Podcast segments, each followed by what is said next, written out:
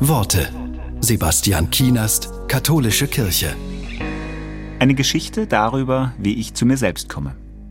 Zu einem Einsiedler kamen eines Tages Menschen.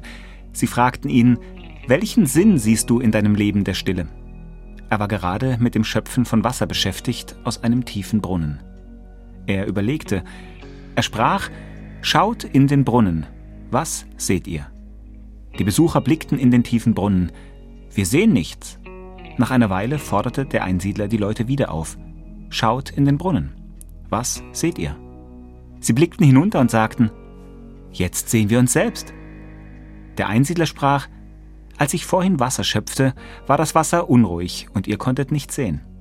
Jetzt ist das Wasser ruhig und man sieht sich selber. Das ist die Erfahrung der Stille.